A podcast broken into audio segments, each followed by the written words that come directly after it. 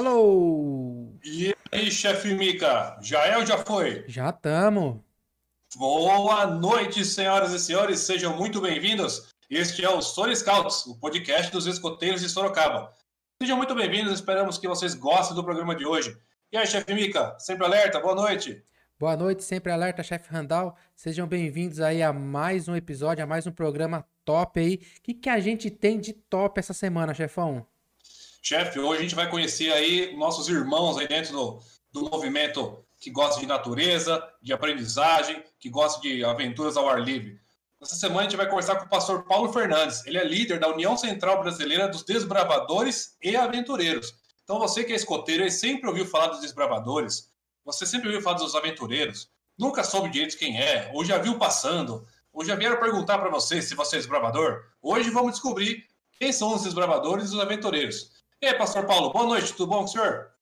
Boa noite, olha, me permita saudar vocês com sempre alerta. Tá? Opa, sempre alerta. Sempre alerta. É isso aí, pastor Paulo. É, seja muito bem-vindo, né? E essa semana, chefão, essa semana não, né? A gente tem um, um novo patrocinador, né? Algum tempo aí a gente, no, no nosso aniversário de um ano, é, a gente trouxe aí um novo patrocinador, é, que é a Náutica, né? Então, para quem não sabe, é, a gente é parceira hoje da Náutica e para quem quer comprar equipamentos aí para camp, né? Você escoteira que gosta de comprar uma mochila, né? que gosta de ter um cantil, um canivete ou um facão, uma lanterna top, materiais de qualidade para camp aí, né? Para você utilizar. É só entrar lá www.nautica.com.br e ao você finalizar a compra, utiliza o cupom SORSCOUTS. É, você vai estar tá tendo aí 15% de desconto e também vai estar tá ajudando o canal aí é, a ganhar parte disso para poder re retribuir vocês com algum sorteio, é, melhoria do, da, da qualidade da nossa transmissão, né, para aí tá trazendo novidades para vocês. Certo, chefão? Isso aí. Além disso, nossos parceiros, a gente está com o pessoal da Camisetei. Vocês que é uma camiseta personalizada, única no mundo, manda o desenho para a Camisetei. Eles fazem a camiseta 100% algodão, malha ecológica, top. Camiseta exclusiva, impressão digital na sua camiseta. As sublimações Gabiza também, para você que é aqui da região de Sorocaba, ou de fora, eles mandam para você também. Lenço escoteiro, distintivo, é, toda a parte também de estamparia que você precisa, entra nas sublimações Gabiza. E a casa do escoteiro também, toda a parte de literatura, uniforme, você que é escoteiro, chega na casa do escoteiro lá no Shopping Panorâmico. E vamos nós então, chefe Mica, com o programa de hoje. É isso aí. Pastor Paulo, como a gente sempre faz com nossos convidados, né? A gente pede para que o nosso convidado se apresente para o pessoal que está assistindo a gente aí. É, conta um pouquinho de onde o senhor mora, né? Se tem alguma profissão, desde quando atua na igreja, né, adventista, e quanto tempo, né, você cuida dessa parte aí de liderança dos desbravadores. Muito bem, então, oficialmente boa noite, chefe Randall, boa noite, chefe Mica. Eu me chamo Paulo Sérgio Fernandes, é, eu nasci no Paraná, mas vim para o estado de São Paulo ainda bem jovem, em torno dos 15 anos, é, estudei ali num, num, numa universidade nossa que nós temos na Zona Sul de São Paulo. É, hoje chama-se UNASP, mas na minha época ali, na década de 80, chamava-se Instituto Adventista de Ensino. E ali eu fiz o último ano do ensino médio e também fiz a faculdade de teologia. Então, por profissão, por formação, eu sou teólogo, sou bacharel e, e mestre em teologia. E logo que me formei, fui para o Mato Grosso do Sul, lá no Pantanal. E lá eu comecei, então, a 33 anos atrás como pastor de igreja, pastor distrital. Como o padre cuida de uma paróquia, eu cuidava de uma igreja sede e mais algumas igrejas menores em volta. Bom, e aí, como é que começou esse seu envolvimento? Daí? Você estava como pastor, cuidando das igrejas, e como é que começou esse envolvimento com os desbravadores? Na verdade, chefe, eu, desde garoto, é, Paraná, eu já entrei em contato a primeira vez com os desbravadores. Eu morava numa cidade muito pequena, a minha igreja não tinha um clube de desbravadores ali em 77, 78, quando eu tinha a idade de desbravador, eu tinha 13, 14 anos. Ali na minha cidade, na minha igreja, não tinha um clube. Mas, de vez em quando, eu ia passear numa cidade vizinha, onde morava uma irmã minha, casada já. E lá na igreja de Telemaco Borba, no Paraná, na região de Ponta Grossa, pela primeira vez eu vi um clube dos bravadores, em 1978. E eu me apaixonei pelo uniforme, pelos meninos, eles desfilando, fritando ovo ali na, na, na fogueira. É, eu falei, é isso que eu quero. Só que eu voltei para minha cidade e não tinha clube. E aquilo ficou no meu coração. Quando eu cheguei na nossa universidade, exatamente na zona sul de São Paulo, ali existe um dos clubes mais antigos do Brasil, Pioneiros da Colina. É, e eu também via o clube nos domingos fazendo ordem unida, com os seus bandeirinhos. Só que, mais uma vez, eu não podia participar porque eu tinha que trabalhar para poder pagar a escola. Então, eu, eu trabalhava própria escola, enquanto eles estavam marchando, fazendo de guerra, fazendo as atividades ali, eu na janela, varrendo a aula, passando o pano molhado no quadro, preparando a sala para segunda-feira ter aula, eu olhando e babando ali no Clube Bravador nas atividades deles. Só depois de formado como pastor, que eu chego então ali na minha primeira cidade, em Campo Grande, para ser pastor, aí eu falei, agora vou ser desbravador. então eu, eu fui, me deram uma igreja pequena para atender, não tinha clube ainda, e eu ajudei a fundar um clube ali na Vila, em Campo Grande, e pela primeira vez, então, eu recebi o leão e me tornei desbravador.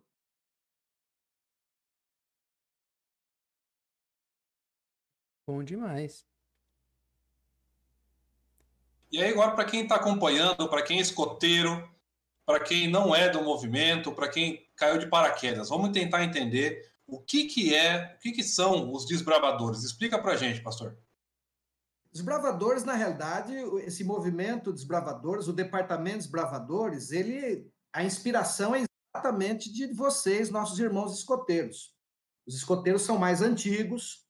É, a Igreja Adventista ela surge nos Estados Unidos de um reavivamento é, evangélico de presbiterianos, batistas, metodistas. Surge a Igreja Adventista. é, no final do século XIX, e os escoteiros eram muito fortes já na época. E muitos, muitas crianças da igreja adventista eram escoteiras, e a igreja incentivava a ser. Com o passar do tempo, teve uma ideia, falou: vamos fazer um clube é, nos moldes dos escoteiros na igreja adventista. Isso foi lá em 1919, 1915. Então, Arthur Spalding, ele tem a ideia e coloca o nome de escoteiros missionários. Então, era muito, até hoje é muito parecido, mas na época era mais ainda. Então, realmente, a origem vem do ramo escoteiro.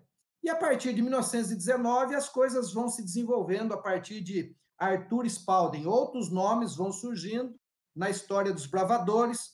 É, eles fazem um voto, é, alguém escreve o voto para o desbravador, é, colocam também ali o, o, a lei dos bravadores, possui oito, oito itens. É, o uniforme começou um pouquinho diferente e tal, e, e segue um pouco diferente mas toda, toda a inspiração, de fato, é, são dos escoteiros, nossos irmãos escoteiros. E o movimento, apenas completando essa parte, é, na realidade, o Departamento de Desbravadores ele é voltado para meninos e meninas de 10 a 15 anos. Não importa a religião dele, não importa a raça, não importa a classe social. Então, o desbravador é católico, espírita, evangélico, sem religião, é, mas é, o departamento é, é, patrocinado pela Igreja Adventista, mas a maioria tem clube ali com 40 crianças, às vezes a metade deles, às vezes a maioria não são membros da igreja. Certo. Bem legal isso aí. É porque uh, acho que muita, muitas pessoas que têm em mente ainda que os desbravadores são 100% né, adventista. E e a gente tá hoje aqui tá descobrindo que não, né? É bem misturado hoje em dia, é, é bem mais diversificado.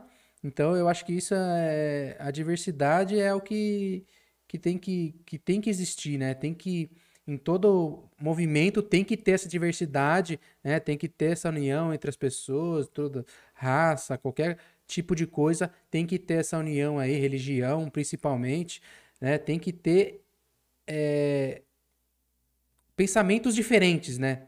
Pensamentos diferentes é o que tem que ter é, dentro de movimentos, é, tanto escoteiros, gravador, qualquer é, união de pessoas tem que ter essa diversidade. É, e, e, agora na parte do é, na parte do aventureiros, como é que funciona? Então, os aventureiros, na realidade, voltando um pouquinho os bravadores, bravadores de 1919 até 1950 funcionaram nos Estados Unidos, em mais um ou outro mundo, mas era extraoficial, não era um departamento oficial.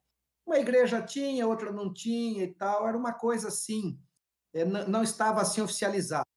Em 1950, ele é oficializado, então, é, pela Igreja Adventista, passa a fazer um passa a fazer parte como um departamento e a igreja começa a financiar, começa a colocar dinheiro ali para que possa alcançar crianças, para que a criança não fume, não beba, não use drogas, seja um bom cidadão, enfim, essa filosofia.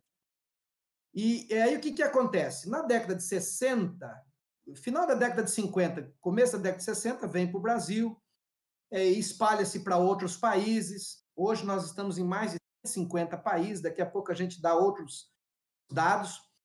Mas na década de 70 e 80, os bravadores se popularizaram no mundo e no Brasil.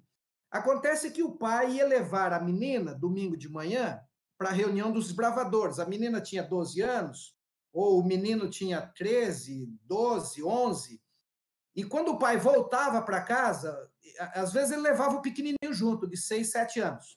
Acontece que quando ele deixava o maior lá e o, e o menor de dentro do carro, ele via. via via o lenço. Que, queria estar junto, né? Exato, ele via as atividades. O irmão dele voltava contando. Quando ia para o acampamento, então, ficava três dias e voltava e contava as coisas. Os pequenininhos ficavam né? Então, o que, que aconteceu? Os pais começaram a pressionar as diretorias, os líderes do desbravador, para aceitar os menores de 10 anos. Então, o pessoal começou, sabe como as coisas, né?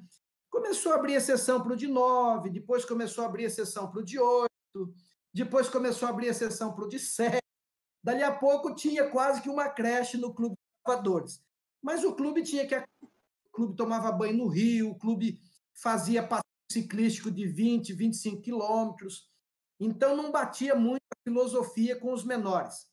Quando chegou em 1990, a igreja entendeu que era hora de criar um departamento para os pequenos.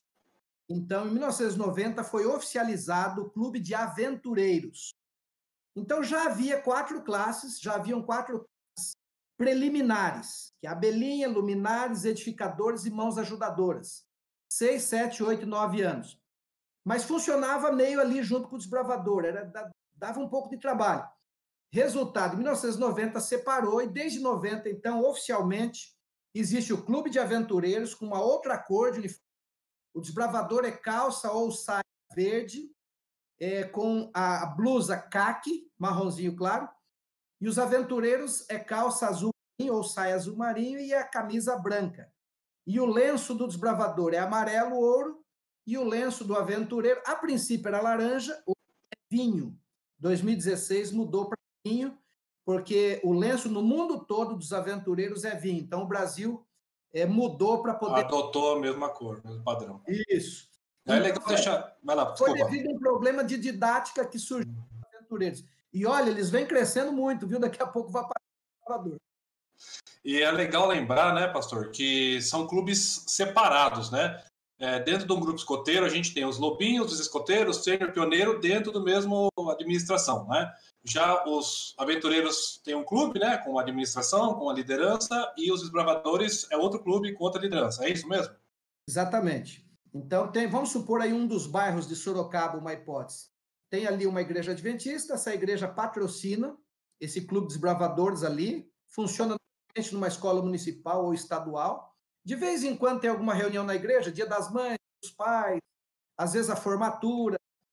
É, mas nesta mesma igreja pode sim funcionar um clube de aventureiros. Então, o diretor é outra pessoa, as, as reuniões é em outro horário, é um outro é um outro caixa, vamos dizer assim, questão de orçamento. Os eventos do desbravador é um que a gente chama de campuri, os eventos dos aventureiros é um outro que a gente chama de aventuri. Não, bom demais. Mas agora mais na questão, né, história mesmo, para quem quer conhecer o, o, os, os desbravadores, né, e, e, e, os, e os aventureiros, conta pra gente lá no comecinho mesmo, lá no, no primeiro, no primeiro é, é, clube dos desbravadores, né, como que, onde que surgiu isso aí? Então, esse, esse pastor adventista chamado Arthur Spalding, um americano, ele, ele foi escoteiro quando era garoto, depois ele foi estudar teologia, virou pastor da igreja, e ele via necessidade. É, nem todas as crianças da igreja eram escoteiros, um ou outro. E ele sentiu a necessidade de trazer essas crianças, principalmente tinha cidade que não tinha escoteiro também, não tinha o, o grupo do escoteiro e já tinha uma igreja adventista. Então, eles sentiram o desejo de formar ali, inspirado nos escoteiros, ele começa o primeiro clube, é, ali na, na cidade dele, em Madison, é, no estado do Tennessee. Primeiro ficou esse clube, depois surgiu um outro ali naquela região, mas não cresceu muito. Depois eles deram o nome né, de mission, é, escoteiros missionários. Porque o objetivo também era que o pai conhecesse a igreja, a mãe conhecesse a igreja, o pai que era alcoólatra deixasse o alcoolismo. Havia um objetivo evangelístico atrás, havia. Mas, a, a princípio, no, na primeira década, a coisa não, não desenvolveu muito. Mas a partir de 1937, aí sim, é, surge um, um, pastor chamado Lester Board. E esse pastor Lester Board, ele cria as primeiras classes organiza mais as classes, que a gente chamava de classes progressiva. Ele cria a classe de amigo, a de companheiro e a de camarada. Essa classe de camarada foi a que deu a origem à classe de líder que a gente conhece hoje. Bom, na década de 30, as coisas começaram realmente a crescer nos Estados Unidos. Um bom clube foi formado na Califórnia, numa cidade chamada Glendale. E esse clube, ele inspirou muitos outros naquela região da Califórnia. Então, nós tínhamos alguns clubes no leste dos Estados Unidos e alguns clubes no oeste dos Estados Unidos, bem separados. E sempre ligado à Igreja Adventista. Sempre patrocinado pela Igreja Adventista. Mas a maioria dos meninos não eram adventistas, tá certo? Alguns, com o passar do tempo, acampando com os bravadores, de vez em quando indo à igreja, tem o aspecto espiritual nas classes, então a gente pede para o menino decorar o Pai Nosso, decorar o Salmo 23, é, coisas bem, bem elementares da Bíblia, a gente começa a ensinar para ele o que é um capítulo, o que é um verso, e isso aí vai formando o caráter da, da pessoa, mesmo se ele não é da igreja, não tem problema. Mas o que, que acontece? Na década de 40, realmente, aí houve um boom no número de clubes bravadores. E aí, em 1950, a Igreja Adventista, então, é, colocou, nomeou seu primeiro líder mundial de desbravadores, que foi Lawrence Skinner. Esse foi o primeiro líder mundial. Teve um um pouquinho antes, pastor John Hancock, mas ele era líder de jovens, ele era líder de música, de acampamentos, ele não era específico para desbravadores. A partir de 1950, a igreja passa a ter uma pessoa que vai trabalhar. Ele era um associado do pastor Hancock, mas ele era específico para, é, enfim, proclamar e divulgar os bravadores em outros países. Bom, a, a, pergunta que eu acho que vocês vão fazer agora é como é que chegou no Brasil, né? Isso. Então, é, toda essa propaganda na América, 1948, 1949, 1950, há uma curiosidade. Em 1948, é, um pastor chamado Henry Berg, ele escreve o hino do desbravador.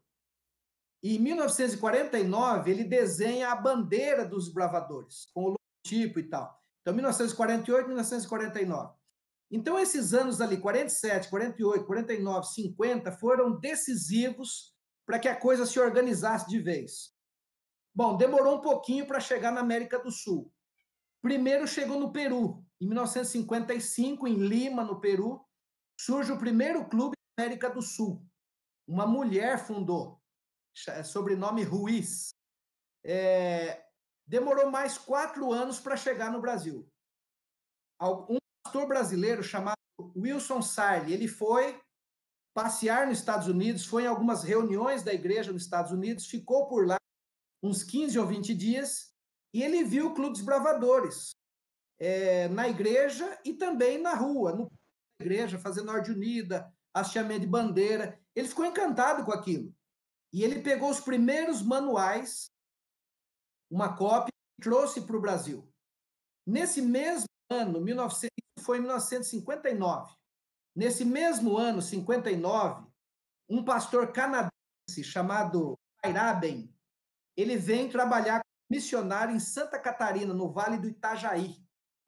O pastor Henry Feiraben, ele era desbravador no Canadá. E ele vem para o Itajaí e ele funda alguns clubes desbravadores.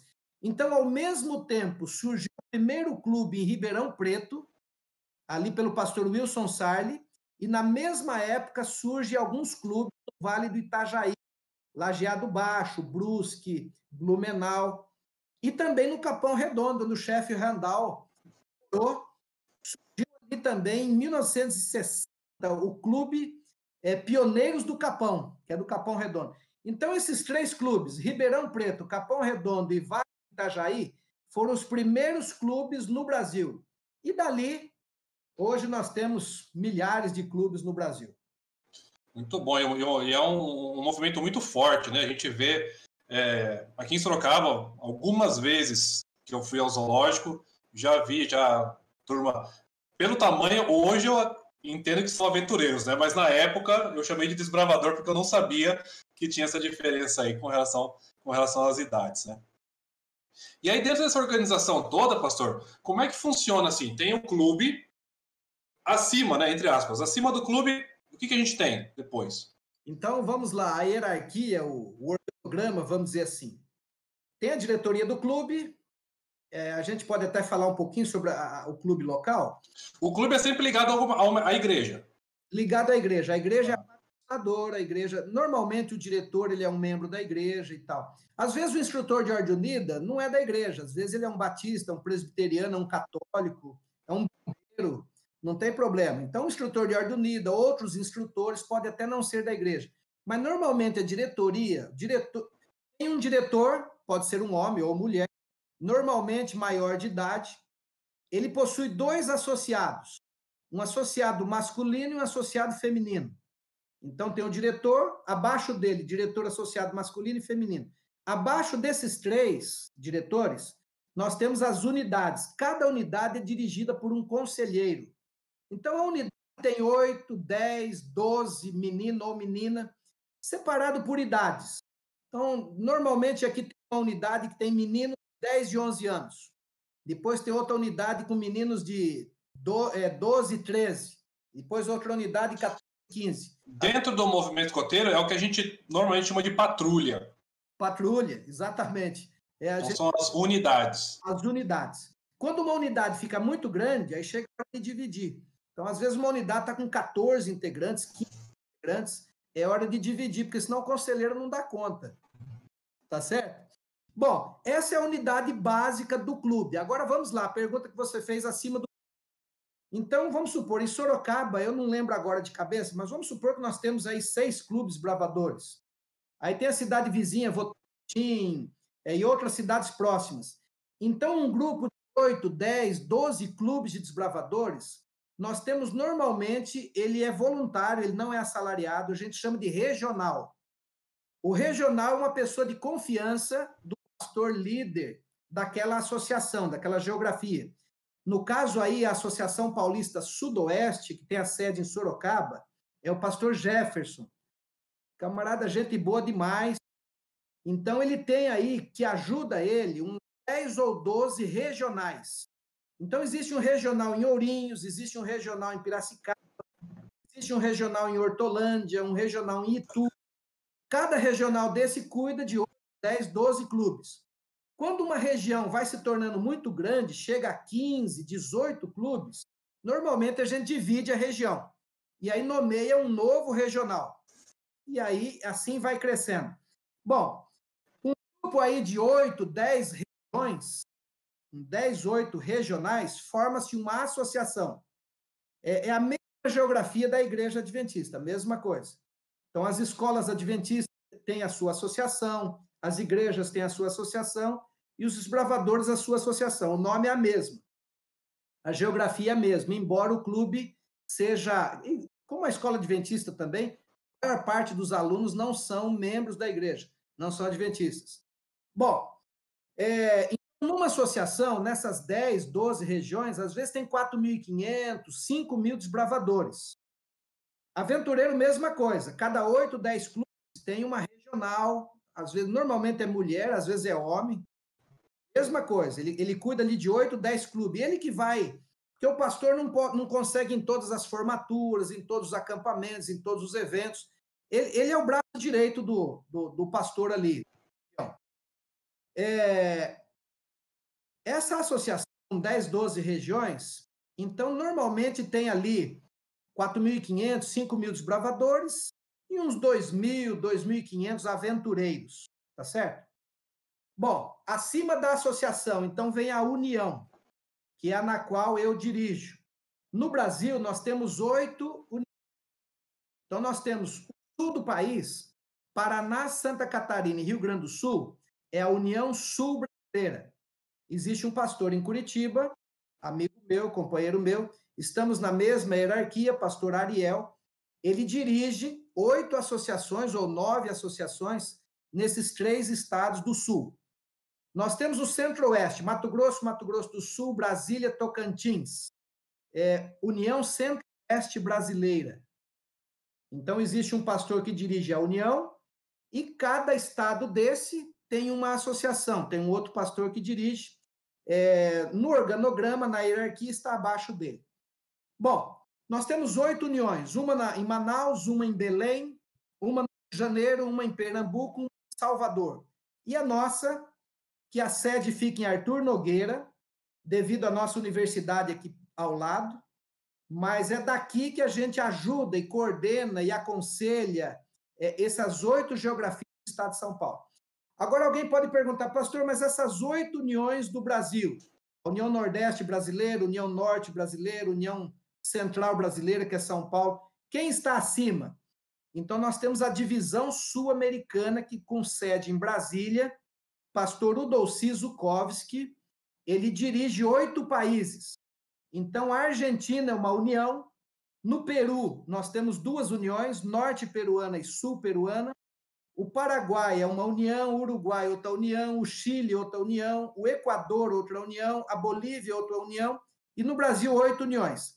Então, são oito de fala portuguesa e oito de fala hispana. É, o pastor Udolci dirige essas oito, é, esses oito países, né? É, é não teria, não teria um nacional, né? Da, da União já vai para a Sul-Americana já. Exato, existe. Da União vai para a Sul-Americana. Então, a, por enquanto, nós não temos uma divisão brasileira da igreja e nem dos bravadores.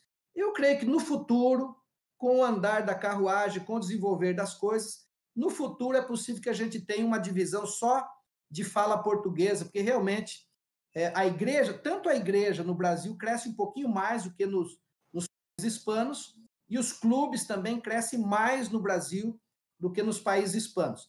Da nossa divisão sul-americana, depois do Brasil, o Peru é o país que tem mais desbravadores. Mas veja, enquanto no Brasil nós temos 255 mil desbravadores, no Peru nós temos 22 mil. Então, uma diferença bem, bem grande. Na Argentina, nós temos cerca de 17 mil desbravadores. Então, existe um desafio na Argentina, um desafio é, no Chile, para que realmente os clubes cresçam e mais desbravadores, mais aventureiros é, passe a conhecer. Mas esses números da, do, do Chile, da Argentina, eles têm relação com os números de igreja lá? Porque por exemplo, ah, tem bastante igreja, mas não tem clube. Ou também é, é, o número de, de igrejas também é menor? É mais ou menos proporcional. O número de igrejas é menor. Por exemplo, o nosso maior desafio hoje é o Uruguai. O Uruguai é um país muito é muito secularizado, as pessoas não querem saber nada de Deus, não querem saber nada de instituição, não querem saber nada de igreja. A maioria são ateus. Então, veja, o Uruguai, até pouco tempo atrás, nós tínhamos cerca de 250, 300 bravadores só. Tá certo que o Uruguai é um país pequeno, tem 4 milhões de habitantes.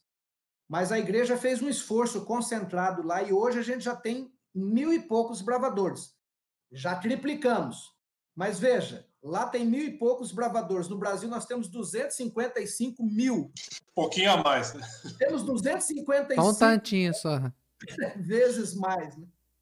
E aí, pastor, é, pensando nessa hierarquia aí, nessa pirâmide organizacional, como é que o pastor saiu lá do Mato Grosso e chegou até aí o topo da pirâmide da UCB? Faltou um nível ainda para eu completar a hierarquia. É, por exemplo, a divisão sul-americana, esses oito países, né? É sul aqui, América do Sul, não é todo. A, a Venezuela, a Colômbia, é, por exemplo, ela não faz parte da divisão sul-americana, ela faz parte da divisão interamericana, é, que já é os países da, da, da, da Interamérica, da América Central.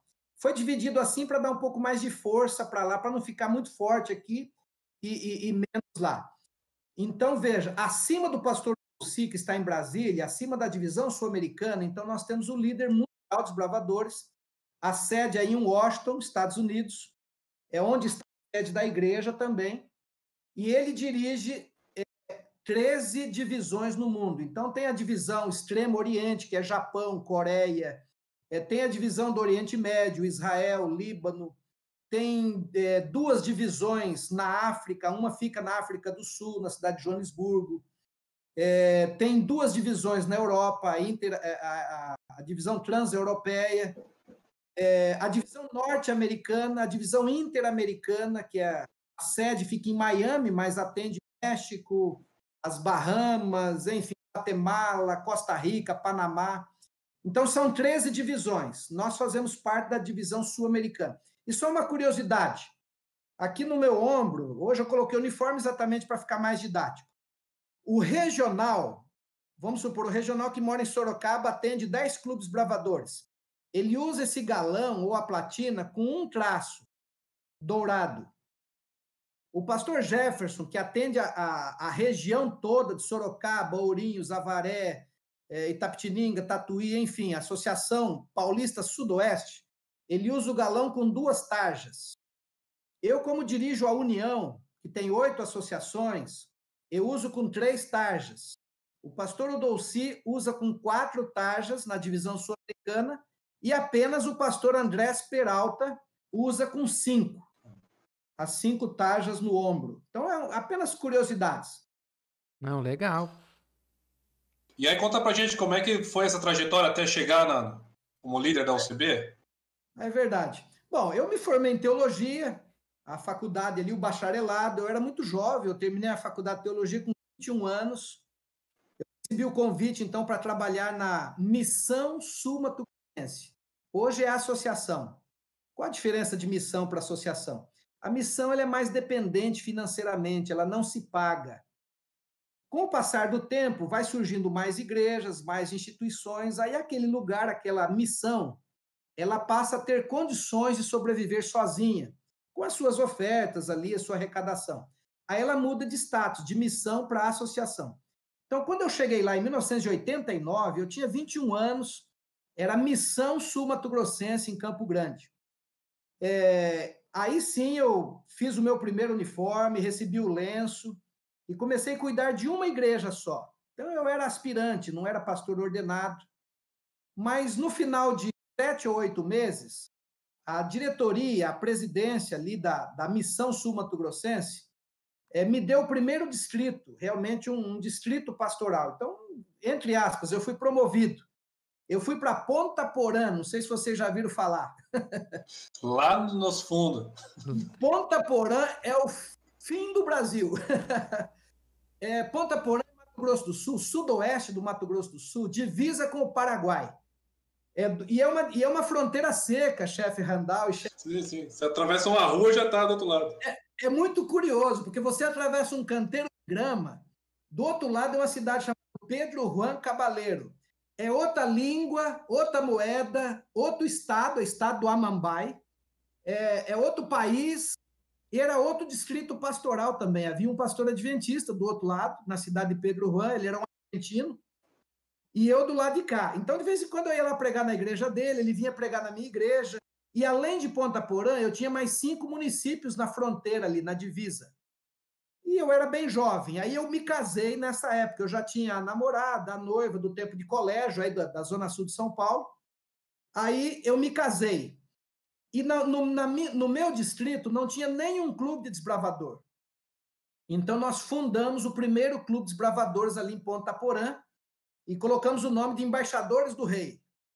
E eu não conhecia muito, eu, eu, eu conhecia um pouco, eu tinha visto no colégio, quando eu fazia faculdade, eu conhecia um pouquinho do Paraná, mas ali eu fui aprender na prática. Eu era o pastor de igreja e de mais quatro, cinco igrejas, e, e, de vez em quando tinha cursos em Campo Grande. Eu comecei a ir em Campo Grande. E como, e como que o senhor fazia a parte. É, vamos para a parte mateira agora aí, né? Como é que fazia? O senhor tá, abriu o clube, aí tá, vamos fazer um acampamento, aí tem toda a parte de, de nó, de construir as coisas. De... O senhor já na tinha. Já, já na realidade, na realidade, tinha uma pessoa lá chamada Ismael. Esse irmão Ismael já tinha sido desbravador no Paraná. Então ele conhecia um pouquinho. Então eu coloquei Ismael como diretor. Eu era o pastor da igreja. Tá certo? Eu era o conselheiro geral, mas eu não conhecia os detalhes. Embora eu já conhecesse o clube há vários anos, eu não conhecia os detalhes. Agora, de mato eu conhecia, porque eu cresci numa cidade pequena do Paraná. Eu morei no sítio, eu morei na chácara. Então, é, a minha primeira infância, do zero aos cinco anos, foi num sítio que o meu pai tinha. 11 alqueires, era um sítio bem grande e longe da cidade. Então, o negócio de tomar banho no rio, de, de fazer fogo, de, de, de lenha, é, isso aí eu já tinha uma noção. Depois, na adolescência, ali com 12, 13 anos, eu morei num, numa chácara também, numa outra cidadezinha. Então, eu tinha esse certo know-how de, de, de, mateiro, tá certo? É, e aí, aí, embora não fosse desbravador, a igreja já fazia acampamentos de jovem, retiros de carnaval. Então eu já estava acostumado com acampamento. Ia na sexta-feira, ficava até na segunda, terça, tá certo? Eu tinha uma certa experiência em acampamento, mas não desbravador. Ali em Ponta Porã, junto com Ismael, de vez em quando a gente ia a Campo Grande. Tinha cursos para desbravadores, os primeiros clubes ali de Campo Grande, de Dourados, de Aquidauana, do Pantanal, de Corumbá. Então, reuni 150 pessoas. E ali, naqueles primeiros cursos, que eu fui aprender, de fato, a questão dos cartões, das especialidades e tal. Então, a gente ia ali, cada seis meses ia a Campo Grande, fazer algum, algum tipo de curso, voltava para Ponta Porã, o Ismael e eu, e mais alguns garotos ali, curiosos, e a gente foi na cara e na coragem. E nós chegamos a ter um clube muito bom em Ponta Porã. Já entrando nesse assunto aí, né, de, de, de das atividades, né, de começar a fazer as atividades, como que funciona, né, dentro dos bravadores a, a parte das atividades? Como que funciona, é, como eu posso dizer, é, uma rotina de uma atividade dentro do clube? Ok. É, desculpa, chefe Mica, se uma pergunta que você fez, você falou como é que você chegou, o Randall também perguntou como é que você chegou a, a ser o diretor da União Central Brasileira. Então, bem ah, rápido. sim. É, aí já vou para a sua pergunta agora. Veja, eu fiquei ali em Ponta Porã três anos, 89, 90, 91, 92, três anos e pouquinho. Aí eu já conhecia bem, desbravador, o meu primeiro uniforme, a gente já conhecia um pouco. Aí eu mudo, eu fui transferido para Campo Grande, para um distrito de Campo Grande. Eu volto para Campo Grande. Aí eu fui dirigir um distrito grande, tinha oito igrejas. E nesse meu distrito já tinha dois clubes, o Filadélfia e o Heróis do Futuro. E ali eu comecei a gosto. Primeiro que eu era bem novo, né? 20, 25 anos, 26 anos agora, 24 anos. É, estava sendo os meus primeiros filhos. E eu comecei a tomar gosto ali dos do, meninos. A gente, então a gente ia para o Centro de Campo Grande no, no, no desfile, que lá era o aniversário da cidade, era 26 de agosto. Então, juntava outros pastores com outros clubes, então formava um botão de 300 bravadores. É, eu comecei a ir nos meus primeiros campos com 1.000, 1.500 bravadores. Então, eu falei, que negócio legal. Então, fui tomando cada vez mais gosto. Em 1997, eu ainda era pastor de igreja, pastor de distrito. A igreja adventista tem, de cada quatro anos, ela tem uma assembleia, reúne todos os representantes de todas as igrejas, e ela vota o presidente, o tesoureiro, o secretário, e vota alguns departamentos, departamento de educação adventista, que vai dirigir as escolas, é, departamento de saúde, assim por diante. Em 1997, eu estava numa reunião desta, eu era pastor distrital em Campo Grande, e eles me elegeram para dirigir os desbravadores de todo o Mato Grosso do Sul. Eu levei um susto na, na hora deu um frio na barriga, na coluna, e aí falaram: agora você não vai ser mais pastor de igreja, mas você vai agora promover desbravador. Aventureiro não tinha nenhum clube no Mato Grosso do Sul, nenhum, 1997. Mas desbravador já tinha 70 clubes. Então eu comecei a viajar, eu mudei de serviço. Eu ia para Dourados, eu ia para Corumbá, eu ia para Quidauana, eu ia para Coxinha, eu ia para Três Lagoas, para ia... acompanhar o funcionamento desses clubes. Exatamente. Um clube ia ter uma investidura lá, chamavam para ir lá. Então eu ia lá, passava uma semana com eles. O outro clube tinha três clubes que estavam fazendo acampamento lá em, em Coxim.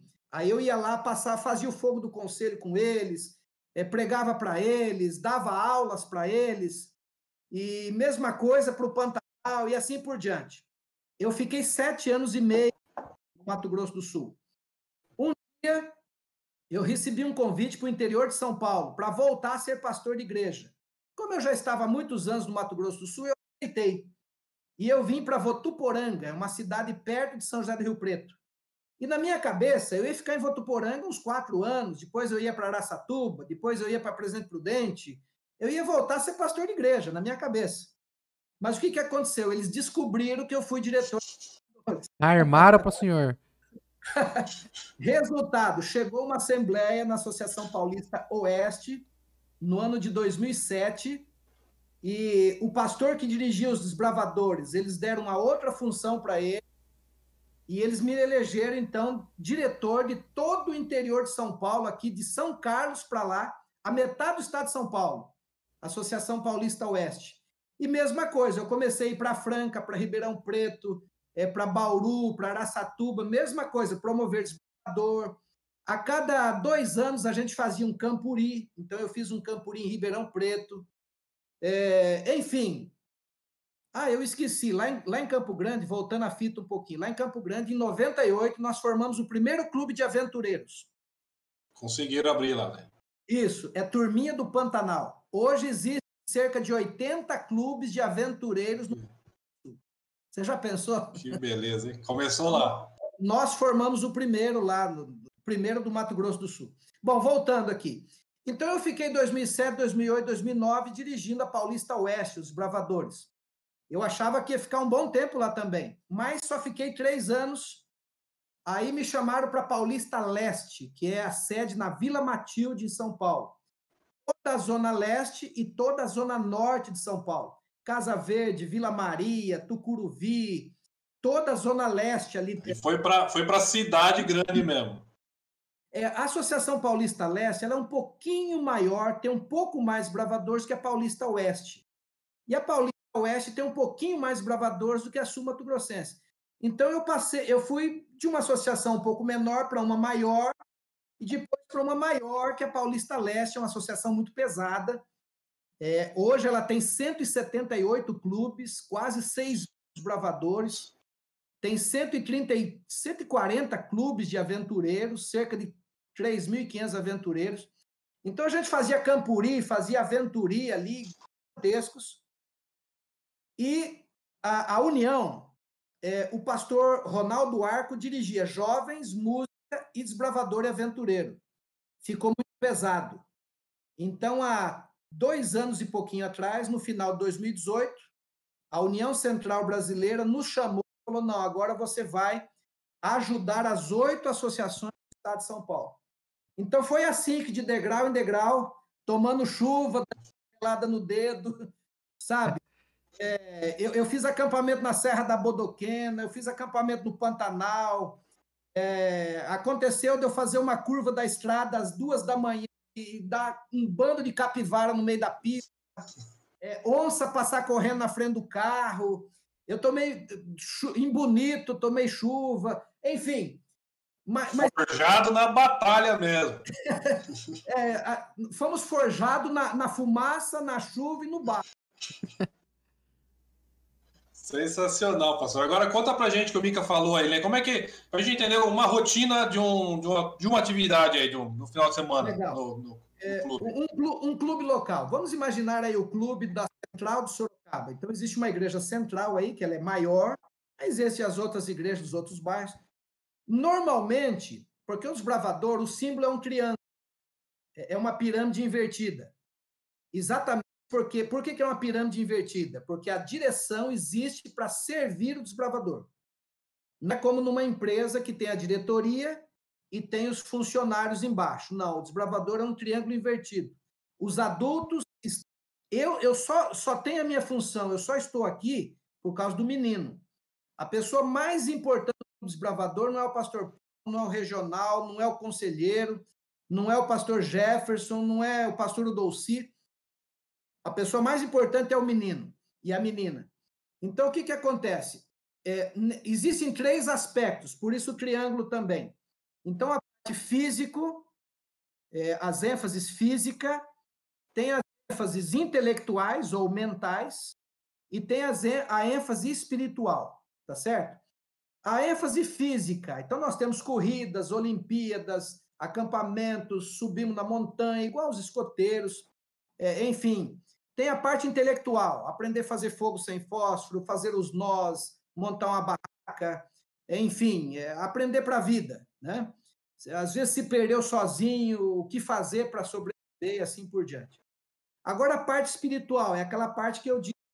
No cartão tem também as coisinhas espirituais. Então, o menino aprende alguns textos bíblicos, ele é aconselhado a não ter vícios, ele é aconselhado a ser uma pessoa honesta, ele é aconselhado ter sexo apenas depois do casamento, para não ter uma vida desregrada, para A gente quer que ele seja feliz e a menina seja feliz e, e não seja alguém rodado por aí.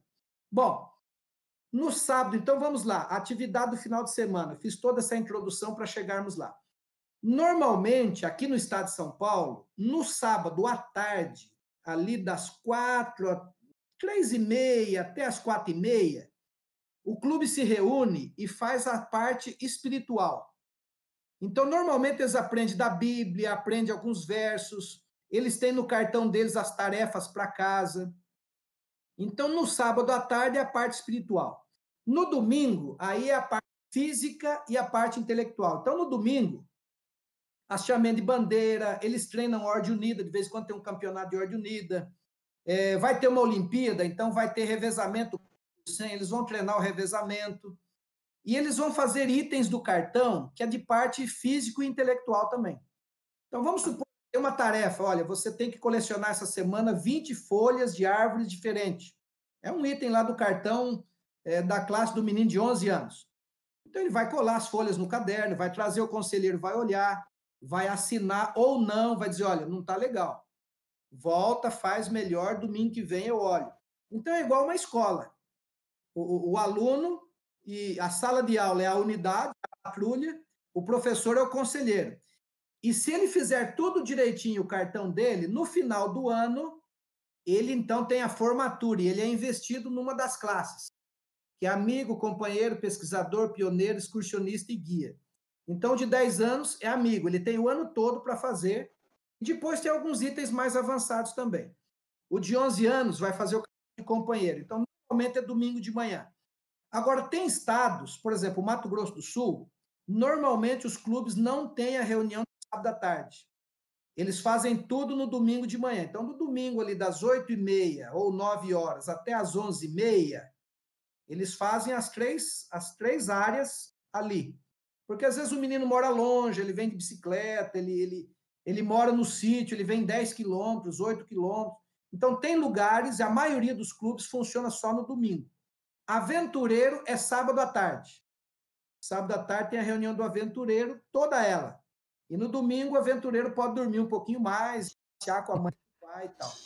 Essa, aí, é, a, o essa é a rotina do clube. O aventureiro também segue essa tríade intelectual, espiritual e físico? Segue, isso. Só que o, o aventureiro ele tem uma ênfase maior ainda na família também.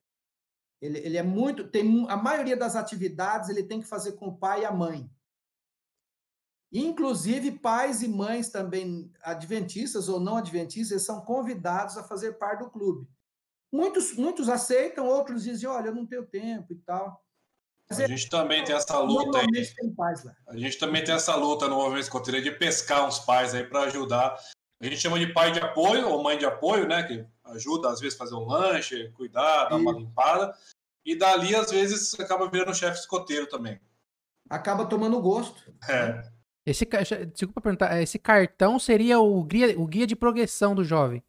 Isso, exatamente. É um cartãozinho. Hoje, a, a gente sempre teve cartão. Eu não estou com nenhum aqui para te mostrar. Mas hoje tem no aplicativo também, né? Então hoje está hum. tudo mais. Vezes, o menino, antigamente, ele tinha que ter o cartãozinho físico mesmo. Hoje, no aplicativo, ele já abre ali, já tem as atividades. E o conselheiro, normalmente, o conselheiro ele tem um, uma pasta, um caderno, onde ele, onde ele vai controlando as atividades do menino, ele vai dando assinatura. Então, o menino cumpriu o item 11, ele vai lá e assina na, na frente do item 11. O menino cumpriu o item 9, ele vai lá e assina no, na frente do item 9. Esse cartão oficial fica com o conselheiro, não fica com o desbravador, porque senão ele perde. Uhum. A gente chama de mapa, mapa de progressão dentro é, do movimento Inclusive, bem, ó, bem semelhante. Vou mostrar aqui. É, ó. tem um aplicativo. Tem um aplicativo Isso, também. Aplicativo. Exato. Aí ele vai cumprindo as tarefinhas. Então, vamos supor, numa unidade, numa patrulha, onde tem 10 meninos, outra unidade lá tem 10 meninas, as, as, unidades não são mistas no desbravador. Tem a unidade de menino de menina, para não ter problema. Aventureiro não, aventureiro pode ser meninos e meninas juntos ali. Então tem a classe, a unidade de abelhinha, a unidade de luminares, a unidade de edificadores, meninos e meninas, porque são pequenininhos.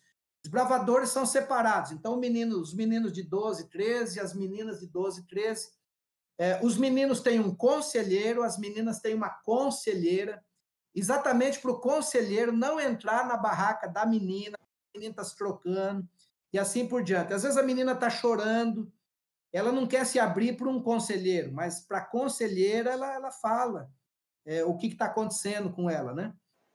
Então, é, é, esse cartãozinho. E é muito normal, às vezes, durante o ano, a unidade de 10 desbravadores chega no final, oito fez tudo certinho, oito são investidos.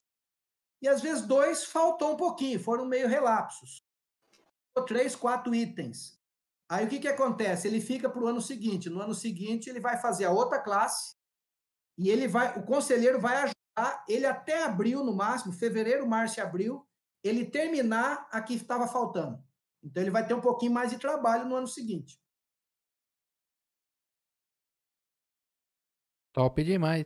E agora, né, é, é, como que funciona essa parte de, da, das classes aí do ramo?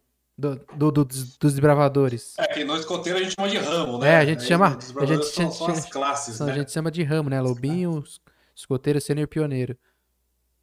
Então, é, é conforme a idade. Alguém pode falar assim, então, o correto, o ideal, seria o menino entrar no clube, o menino, a menina entrar com 10 anos. Ele vai fazer amigo durante todo aquele ano. Aí no ano seguinte ele tem 11, ele vai fazer companheiro. Até os 15 anos ele vai fazer guia. Depois dos 15 anos ele muda a camisa caque, é, a calça continua a calça verde, mas quando ele faz 16 anos ele pode trocar, então ele passa a usar a camisa branca, porque aí existe uma diferenciação para ele. E o que, que acontece? Normalmente, depois dos, dos 16 anos, ele vai fazer o cartão, a classe de líder. Nem todos fazem, não é obrigatório. É de 10 a 15, o negócio é mais rígido, é mais. Não é obrigatório, mas é, é o conselheiro aconselha a fazer e acompanha ali. A partir dos 16, a gente aconselha ele a fazer a classe de líder, mas nem todos fazem. Então, é um cartão também, existe várias coisas ali, vários requisitos ele vai cumprindo. Normalmente, ele demora um ano e meio a dois anos para cumprir o cartão, os requisitos da classe de líder. E líder ele só pode receber o distintivo, só pode ser investido no lenço de líder e após os 18 anos. Então, ele tem de 16 a 18 anos para fazer. Alguns vão fazer com 30, com 40. Agora, alguém pode perguntar: é, pastor, mas alguém chegou no clube, ele conheceu o clube com 14 anos. E agora, como é que ele faz? Então, veja, ele não vai fazer amigo, companheiro, pesquisador, pioneiro. Ele vai fazer, na realidade, excursionista. Ele vai entrar. Antigamente, a gente chamava de classes progressivas. Então, todo mundo que entrava, se ele tivesse 20 anos, 15 anos, 16, 40, ele ia fazer a classe de amigo. Agora, não. Agora, se ele chegou com 14, ele vai fazer a classe de pioneiro, de, de, de excursionista, que é a idade dele, a idade da menina, porque ele toma mais gosto, as coisas têm mais a ver com a idade dele. Aí alguém pergunta, mas e as outras que ele não fez? Não é obrigatório. No decorrer da vida dele de desbravador, logicamente, aquele que gosta, toma é, iniciativa, ele vai fazer as classes que ficaram para trás. Mas vamos supor que é um adulto. Alguém conheceu o clube ou conheceu a igreja, já tem 25 anos. E ele, e ele achou muito legal e ele entrou. Pode? Pode. Ele vai receber, ele vai ser admitido no lenço simples, bravador, uniforme camisa branca, calça verde, se for uma moça, saia verde. E existe um cartão chamado classes agrupadas, que é uma espécie de supletivo. Então, para ele não demorar cinco anos fazendo aquelas atividades uma por uma, é como ele já tem 25 anos, ele vai fazer um supletivo. Na realidade, em dois anos, dois anos e pouquinho, ele vai conseguir cumprir todas essas classes, porque ele é adulto, ele vai fazer com mais facilidade do que o menino de 10, do que a menina de 11. Depois de uns dois anos e pouco, então ele vai ser investido nas classes regulares, porque ele fez um supletivo dos bravadores. Perfeito. E o senhor falou de uma formatura que acontece no final do ano. Seria quando muda de classe? Isso. Quando ele vai receber o lenço, o menino entrou e fez uniforme, os primeiros meses ele já aprendeu os ideais, o voto, a lei. uns três, quatro meses depois, que ele já tem uniforme de gala, então existe a cerimônia de admissão. Ele vai receber o lenço. É, então, existe uma diferença da, da, da, cerimônia de admissão. No final do ano, aí sim, aí a gente, a gente chama de investidura, que é, mesma, é um termo técnico, mas na realidade é uma formatura. Então, eles recebem as especialidades do ano, eles recebem os distintivos. Se bem que a especialidade também às vezes não precisa esperar até o final do ano. Às vezes o clube cumpriu uma especialidade lá e terminou no mês de junho. Eles não precisam fazer uma, uma formatura completa. Eles chamam os desbravadores lá um domingo de manhã, chamam o regional, e numa cerimônia simples do clube, eles podem já adiantar e entregar a especialidade do menino e da menina que vai na faixa. Mas, normalmente, é, as do segundo semestre fica para ser entregue no dia da formatura lá. Aí tira foto, o pai e a mãe vai, é aquela festa toda. E normalmente é a cerimônia que fecha o clube naquele ano. Então é a primeira semana de dezembro, segunda semana de dezembro, é ali, os meninos já estão entrando de férias da escola. Aí o clube faz a formatura, a investidura, entrega o distintivo e o clube entra de férias. Eles vão ter ali Natal, Ano Novo, mês de janeiro. Finalzinho de janeiro, começo de fevereiro, voltaram as aulas, volta o Clube Explorador. Não, bem legal. É, é uma dúvida que eu tenho, é, eu não sei se quem está assistindo também tem essa dúvida, é, quando ele está, por exemplo, está no, no, amigo, né? Ele tem o, o seu guia, o cartãozinho, e tem algumas progressões para ele cumprir, né? Que você falou dos selinhos lá. É, se ao, a, ao chegar à idade de virar companheiro, é, ele não cumpriu todos os itens, todas as progressões, é, ele, ele, ele se forma do mesmo jeito para passar companheiro ou ele tem que meio a obrigação de fazer e aprender todas aquelas progressões? Vamos supor que ali tenha 20 requisitos durante o ano. Vamos supor que ele fez 15. É, nós pedimos que ele tenha, a não ser se for um desbravador que tem uma necessidade especial, é um cadeirante, às vezes tem algum item que ele não consegue mesmo, né? Mas se ele é um desbravador normal, a gente pede que ele cumpra 100% dos itens. Então a gente não não não ele não é ele não faz parte da, da investidura, ele não se forma. Então vamos supor o ano vira Existe uma reunião de pais, o conselheiro conversa com o pai e com a mãe, porque às vezes tem 40 crianças lá na igreja, 32 são investidas e oito não. Normalmente esses oito que não é porque eles faltaram muito, é, e às vezes são crianças problemáticas mesmo, eles não querem fazer o cartão. Mas vamos supor que ele terminou o ano e ele fez lá 15 itens, mas cinco faltaram. Uhum. Então entregamos a insígnia para ele. O clube entra em férias, o conselheiro conversa com o pai e com a mãe direitinho, o ano vira. No ano seguinte, vamos supor que ele tinha 10 anos, agora ele voltou, final de fevereiro ele já tem 11, ou está fazendo 11. Ele vai começar o cartão de companheiro, normal, junto com os colegas de 11 anos. Só que ele tem cinco itens que ele está devendo. Resultado, para ele receber o distintivo, o conselheiro dele, às vezes fica um pouquinho a mais, todo mundo vai embora, ficam ali. Ele é um retardatário. Fica de recuperação fica de recuperação. Mas normalmente o conselheiro intensifica e os pais também, e ele também, porque ele viu que os colegas dele tudo recebeu e ele não. E aí, normalmente, em um mês e meio, dois meses, até no máximo abril, ele, ele termina. Normalmente, em abril, tem a cerimônia de admissão de lenço, os desbravadores novos que entraram.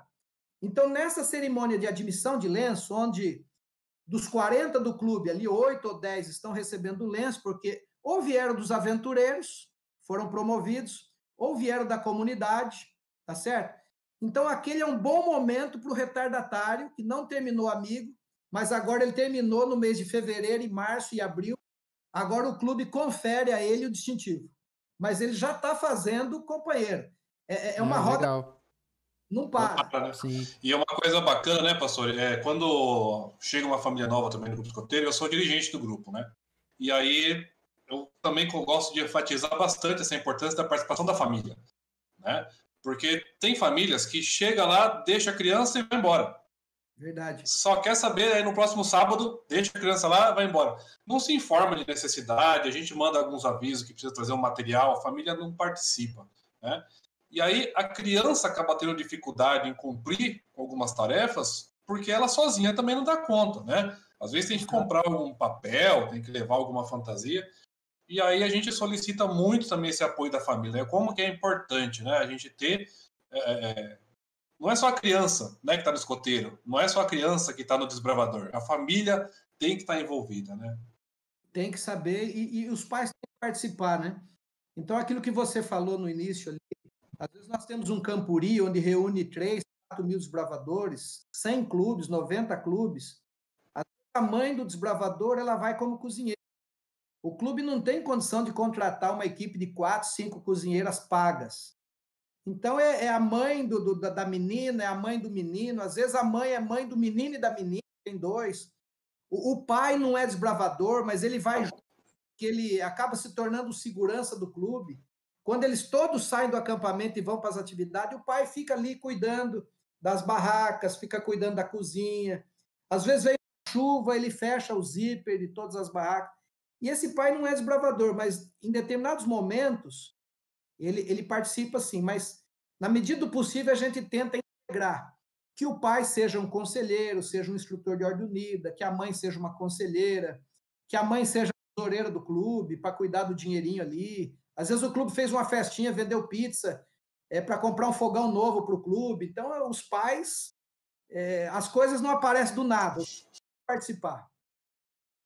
Não, com certeza, né? A participação do o pai, porque quem, é, o pai no movimento escoteiro, ele é o associado, né? E o jovem, né, o, o lobinho, o escoteiro sênior pioneiro, são os beneficiários.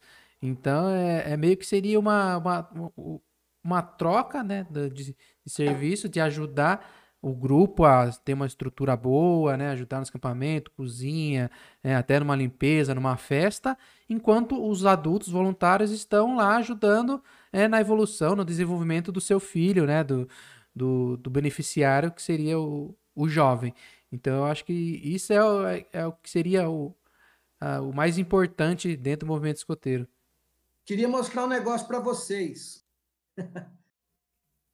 Conhece aqui? Manual do escoteiro.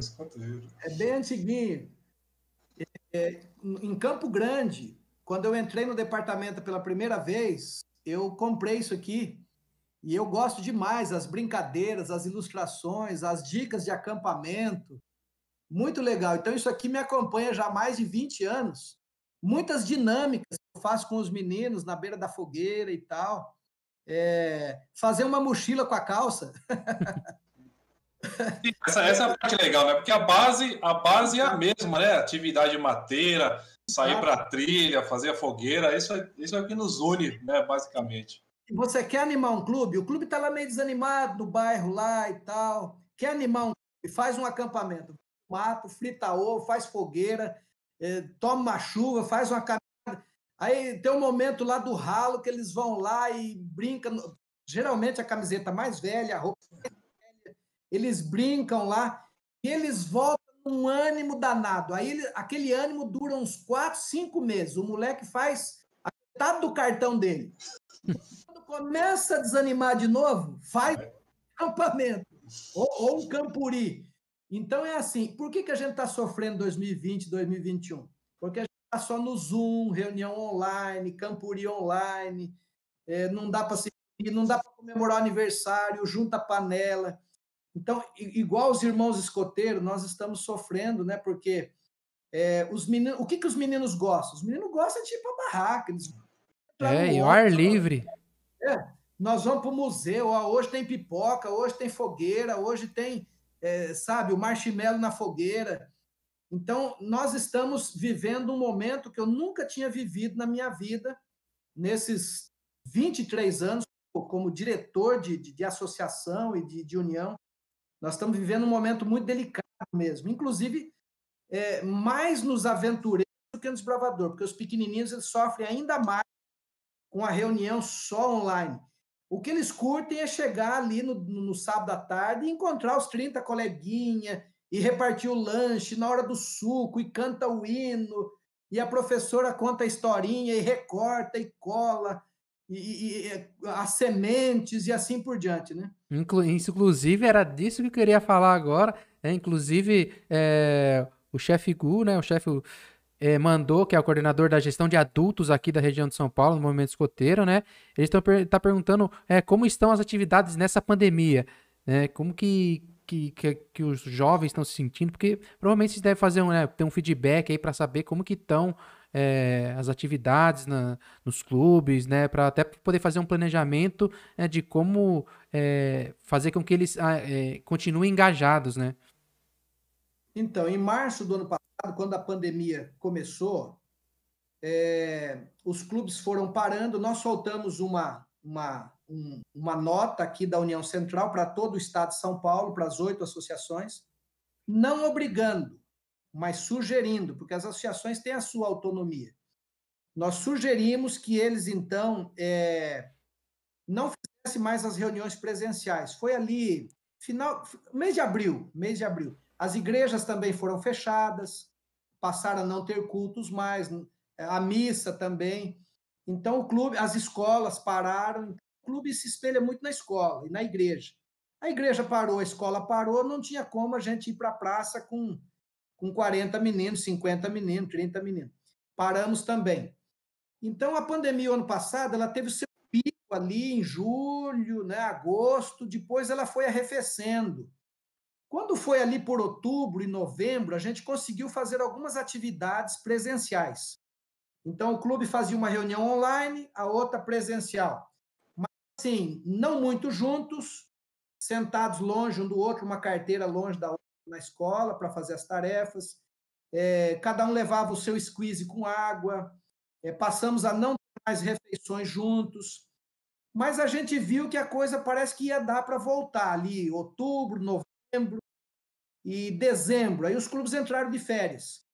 Até pensou, bom, 2021 a gente volta. Vai ser o ano da, da revolução, da, da, da, da inovação, do renascimento, né? Todo mundo doido para se ver, para ter Olimpíada Desbravador, corrida, basquete, torneio de futebol, de vôlei, acampamento com 400 bravador. Resultado. O ano virou final de janeiro.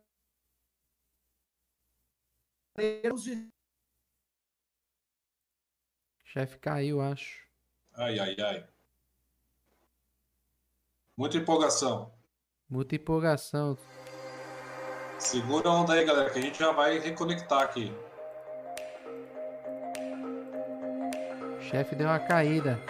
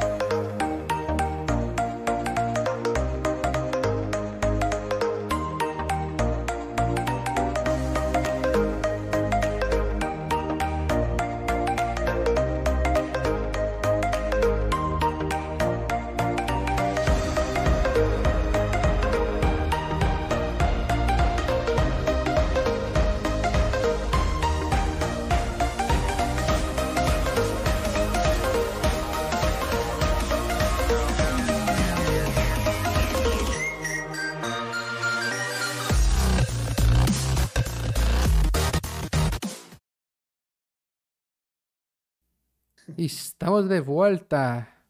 Voltamos, voltamos. Voltamos. Tudo bem, pastor Paulo? Deu uma trupicada aí. Fazia tempo que eu não ouvia esse termo, trupicada. Paraná. Ah, você não mora aqui no. Eu moro no sítio aqui em Sorocaba, aqui tudo aqui todo mundo trupica aqui. Olha, olha aqui. Esse é da onde? Ah, oh, esse é dos Estados Unidos. Esse é do PSB, Boy Scouts. Eu visitei, eu visitei o Museu dos Escoteiros dos Estados Unidos já duas vezes. É um dos lugares que eu gosto muito de ir. E, inclusive, nós temos um sonho de, de construir o nosso museu aqui no interior de São Paulo, o Museu dos Bravadores. E eu adquiri o lenço e adquiri um prendedor, um arganel. Então eu guardo com muito carinho esse lenço de, de escoteiro.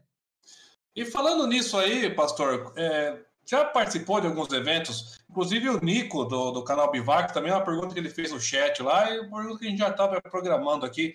O senhor já participou? Como é que é essa participação conjunta aí dos desbravadores com os escoteiros? Você acredita que nesse tempo todo, a gente tão focado no trabalho, nas coisas, nas reuniões, em viagem, que a gente encontra os escoteiros, conversa, bate um papo, faz algumas amizades.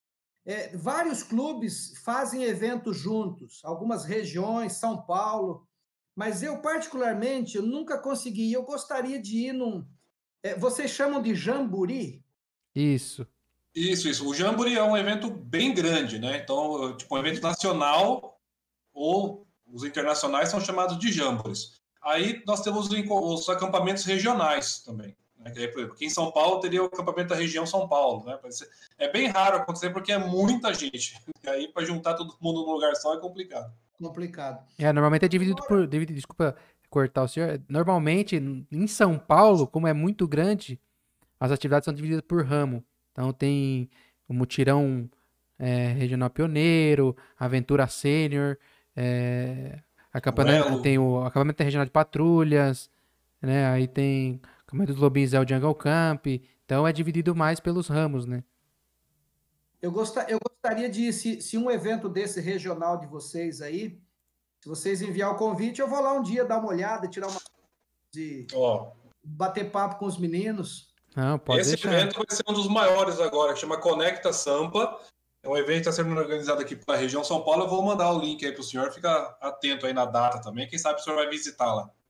Eu acho muito legal, eu curto demais o uniforme dos escoteiros. Ali em São Paulo, na Vila Matilde, eu sempre passava no domingo, eles estavam numa pracinha. Então, a camisa azul clara, aquela meia grossa até o joelho. Aquele, eu, eu curto demais. Só que nunca deu tempo de, de, de, sabe, de se aproximar mais. E outra coisa também, nos nossos, nossos eventos, eu gostaria que de vez em quando chamar o pessoal dos escoteiros. Por exemplo, aí em Sorocaba, chefe Randall e chefe Mica, bem pertinho de Sorocaba, indo ali, tem um bairro chamado, eu acho que é Aparecidinha. Isso. Sim, sim. É depois de, depois de Araçoiaba da Serra. É, vindo, vindo de São Paulo, sentido São Paulo, entrando pela Castelo Branco, é o primeiro bairro de Sorocaba, Parecidinho. É, ele, isso, ele faz divisa ali com Itu, com Mairink, aquela região ali. Mas, mas então eu me equivoquei. É, a gente passa por dentro de Araçoiaba da Serra e o asfalto continua. Eu acho que ele vai para Tatuí, aquele asfalto, se eu não me engano. E tem um trecho Logo depois de Araçoiaba tem um trevo e entra. Ali parece que o bairro chama Aparecidinha. Isso, isso. Quando, é, quando você vem do interior, sentidos capital, também. É esse, esse é deve ser Aparecidinha mesmo. Então, ali, é, a Associação Paulista Sudoeste tem um sítio muito bonito. Tem mata, tem rio, tem sala, tem. E ali o pastor Jefferson, o pessoal da Paulista Sudoeste, eles fazem o Campuri dos Bravadores, então, o pessoal de Ourinhos, Avaré, Itapetininga, Votorantim, Piracicaba, eles vêm tudo ali em Araçoiaba. É, e eu vou dar uma dica, pastor Jefferson. É, assim que os campuris voltarem, para que no próximo Campuri, nós temos ali dois, três clubes de Sorocaba, de escoteiros, grupos de escoteiros juntos. Porque eu acho muito legal, a filosofia é muito legal. E nós devemos muito, ou tudo, aos escoteiros, né? Nós somos um ramo enxertado. No... São os escoteiros. Que é isso, chefe. É, é chefe, né? Então misturando os termos aí. Mas seria muito bacana. É, é, bom, depois a gente conversa no WhatsApp lá, o senhor manda os contatos aqui do pessoal de Sorocaba, porque a gente também trabalha, né? Na, aqui a gente chama de distrito, né? Quando a gente tem um, uma reunião de, de 10, 12 grupos escoteiros, a gente chama de distrito. E aí em Sorocaba a gente tem dois distritos, aliás, dá para a gente trocar uma ideia e fazer um bem bolado. Agora, agora, eu tenho seu, agora eu tenho o seu contato, a gente vai ficar trocando figurinha. Com certeza. Querem no então, seu evento e quero trazer vocês no nosso. Vamos trocar essa figurinha que vai ser muito boa. Ó, a gente está com uma pergunta do Super Desbravador aqui. Então, tá fervendo no Instagram lá o Super Desbravador. Pergunta, por favor, pergunta para o pastor se ainda vai ter o curso de líderes da UCB, que ia acontecer em junho. Só falta esse para me investir em Master. E aí, pastor, vai ter? Vai ficar mais essa aí esperando aí na pandemia? Como é que tá a programação? O pessoal está perguntando. Na realidade, depois de líder, a, a, classe, a classe mais a classe maior é líder, mas depois de líder nós temos duas especializações, que é o master e o master avançado. Então a pessoa cumpre também os requisitos, tem uma pasta, a gente assina, tem cursos. E de fato, nós íamos ter em, Analândia, perto de São Carlos, no mês de junho, nós íamos ter o curso de master e master avançado de todo o estado de São Paulo. Grupo que não é muito grande, porque é tudo peixe graúdo, é tudo gente meio dinossauro mesmo. É, só que o que, que acontece? A média, a, a média é, diária de mortes, nós estamos com 3 mil e pouquinho no Brasil. Sim. Não temos como, seria uma irresponsabilidade nós juntarmos 300 pessoas é, para fazer o curso. Pode ser que não aconteça nada e pode ser que uma ou duas pessoas, é, gente com gente de São José dos Campos, com gente de São Paulo, gente de Campinas. Vai que dois estejam é, assintomáticos, né? Então, é, dando a resposta para eles aí, nós vamos fazer no segundo semestre, junto, não sei se eu falo. Será um spoiler aí para a galera? Vou deixar o spoiler. Um spoilerzinho. Eu vou adiantar um negócio aqui, eu não posso. Não, mas, só, nós, mas real, vamos... só, só consegue falar se vai ter ou não? vai ter o curso no segundo semestre. É isso. Vai, vai, ser junto com um evento bem maior. Vai ser junto com um evento bem. Não posso falar que isso. Fica a dica aí. Fica a dica. Fica a dica. O pessoal vai gostar. O pessoal vai gostar.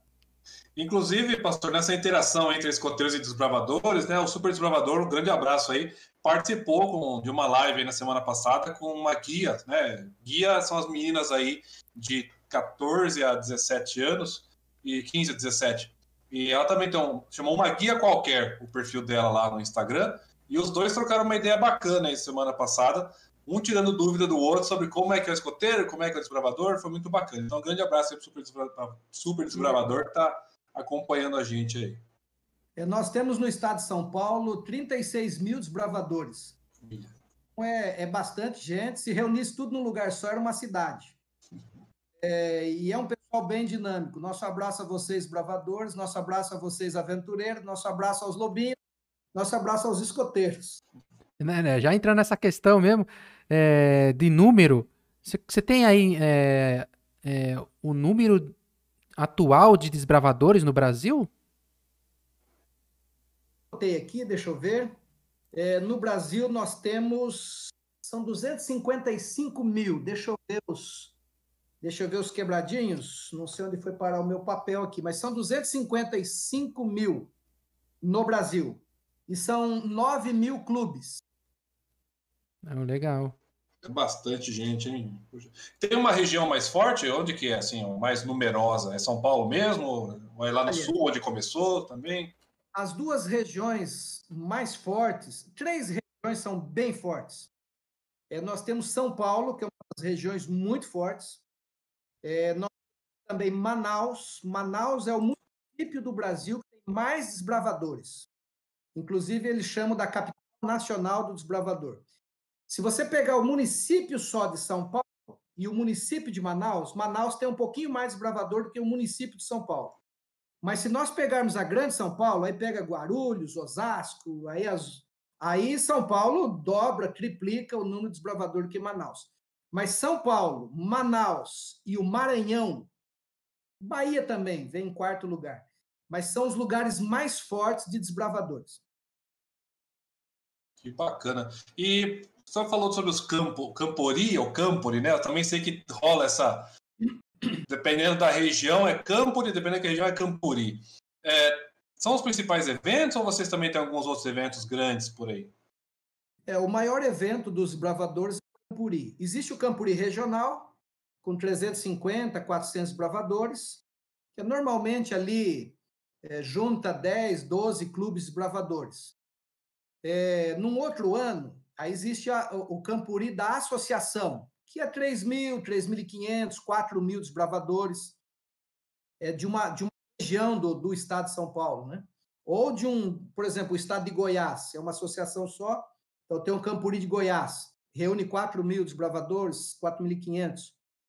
E depois, de cinco anos, existe o Campuri da União, que é a função que eu estou agora. É de cinco em cinco anos. É, o último Campuri do Estado de São Paulo, da União Central Brasileira, reuniu 23.500 desbravadores em Barretos. É, foi no ano 2017. E aí depois tem o Campuri da Divisão, que é de 10 em 10 anos. Ultimamente foi feito, foi feito um pouco antes, mas o normal é de 10 em 10. Ou seja, junta muita gente, hein? É, esse Campuri da divisão sul-americana em Barretos, foi em Barretos também, o da, o da União Central a gente faz em Barretos. E a divisão sul-americana também fez em Barretos. É, o último foi em 2019, janeiro de 2019. Foram duas edições com 50 mil desbravadores cada um. Então, terminou um, passaram-se dois dias e meio e começou a outra edição. Aquela turma foi embora, veio outra, outra equipe, outra turma de 50 mil. Então, Senhora, o que, é ser coordenador de um evento com 50 mil jovens? Foi, uma, foi o maior evento de desbravadores no mundo. E foi o maior evento da Igreja Adventista em 178 anos no mundo. Foi em Barretos, estado de São Paulo. Inclusive, o nosso último evento nacional foi lá em Barretos também. É, e e Barretos é muito grande, é um cabe muita gente lá e a estrutura é muito boa. Sim, a estrutura é muito boa. É, e a gente conseguiu, acho que foi 6 mil. 6 mil chutando alto. 6 mil. Até com vergonha de falar. 6 mil, é, 6 mil participantes. E, dura, e o Interamericano, né, teve um evento Interamericano no começo de 2020, aqui no Brasil, é, que deu cerca de 9 mil e 9.500 pessoas. É, então, acho que esses foram os maiores eventos que aconteceram no Brasil, né, do, do movimento escoteiro. É, e, a, e, e a diferença é muito grande. O desbravador ele é muito apaixonado pelo, pelo Campuri. É, Fora que é a organização, né? Puxa. Eles vendem, eles vendem pizza, eles vendem, sabe? E, então eles vão mesmo. Imagina, clube de Manaus veio de avião até São Paulo, de Paulo fretaram um ônibus até Barretos, ficaram lá cinco dias, depois eles pegam o ônibus, volta para São Paulo, pega um avião, vai para Manaus. E teve menino que entrou no barco em Manaus e viajou mais seis dias para chegar. Não, legal. É, existem é, essas particularidades dos, dos dois, né? O, quando ele não, o, o jovem ele não é escoteiro, ele não é desbravador, é, a hora que ele entra né, na, no, no, clube ou entra no, no, num grupo escoteiro, ele se torna 150% é, ou escoteiro ou desbravador, né? A vida dele é, não existe, é, ele esquece a vida dele antes de entrar né, na, no clube ou no movimento escoteiro, ele se torna é, apaixonado, é a vida dele, aquilo ali da parte do, do, do partir do momento que ele entra, né? A maioria, a maioria não sai. É, o menino entra ali, ele faz 16 anos, ele fica. É, alguns é, vão fazer faculdade, se casam. Às vezes ele fica fora um tempinho, mas depois ele volta novamente para o clube, porque daí agora ele já tem filhos. E aí começa um novo ciclo. E, e é comum num Campuri você ver ali velhinhos de 70 65, 75. E você vai conversar com ele, ele é da Argentina, ele é do Chile, ele, ele é do Rio Grande do Sul, e ele é desbravador há 40 anos, há 45 anos. Então, realmente é uma coisa assim, chega a ser quase uma religião. Sim. É gente que já é, foi, levou os filhos e aí está levando os netos, né? No evento. Exato. Porque ele sabe que lá não tem drogas, lá não tem bebida alcoólica. É, é perfeito? Não é, porque nós não cruzamos os portões do céu ainda. Não é perfeito. De vez em quando você ouve uma coisinha aqui, uma coisinha ali, acontece um, uma briguinha, uma rixa lá no, no clube e tal, sabe? Um namoro meio fora do, do esquema, mas são as exceções. Normalmente o clube canaliza o menino e a menina, o adolescente, o jovem, para ser um bom profissional. Às vezes, fazendo a especialidade de marceneiro, ele toma gosto por trabalhar por madeira, né? É igual o escoteiro. Sim, e às sim. vezes ele é marceneiro na vida dele. Às vezes ele fazendo a especialidade de música, ele toma gosto para tocar um instrumento e ele vai tocar violino ou violão para o resto da vida. Então, é, o desbravador realmente fica no sangue. Com certeza. E agora entendo mais nessa, nessa questão de, de vivência, é, da, da, paixão com, com o movimento é, dos desbravadores, né? Como que essa vivência dos desbravadores, né? Desde sair lá de Mato Grosso, como que ele começou é, e continuou influenciando e influencia na sua vida hoje? É, eu, eu acho que eu não consigo mais ficar sem ser desbravador. É, o meu cargo é eletivo.